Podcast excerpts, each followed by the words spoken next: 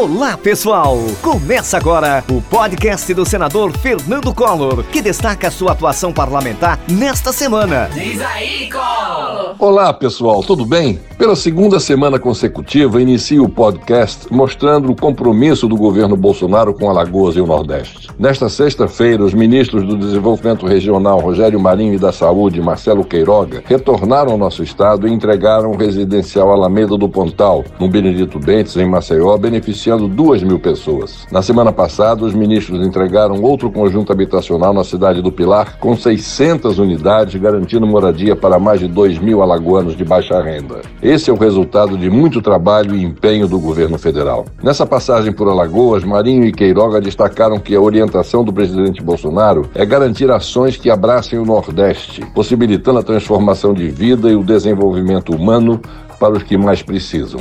Aproveito para agradecer as palavras dos ministros em reconhecimento à nossa forte atuação no Senado Federal em defesa de Alagoas e do Brasil. O trabalho e o empenho do presidente da Câmara, deputado Arthur Lira, e do prefeito JHC foram importantes na garantia dessas moradias para a nossa capital. Vamos juntos, pessoal. No Senado Federal, votei favorável a projetos que impactam positivamente nas vidas de milhares de brasileiros, especialmente das nossas crianças. Com meu voto sim, o Congresso Nacional instituiu a Política Nacional de Atenção à Oncologia Pediátrica, com o objetivo de melhorar a qualidade de vida e reduzir o abandono ao tratamento das crianças e dos adolescentes com ações destinadas à prevenção, à detecção precoce e ao tratamento do câncer. Também com o meu voto sim, o Congresso Nacional reconheceu a contagem de tempo de serviço para todos os fins dos policiais civis e militares e dos servidores da saúde, medida que faz justiça aos profissionais da linha de frente do combate à Covid-19.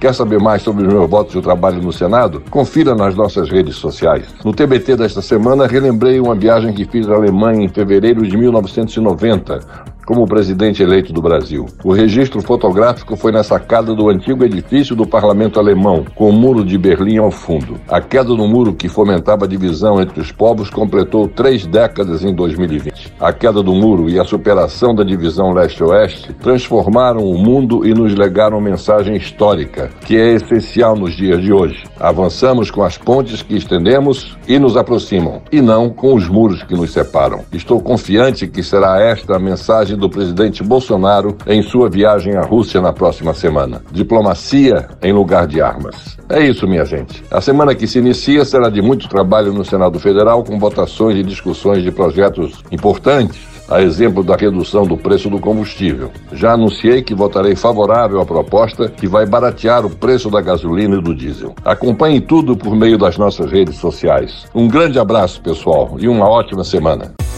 Acompanhe a atuação do senador Fernando Collor pelas redes sociais, Twitter, Instagram e Facebook.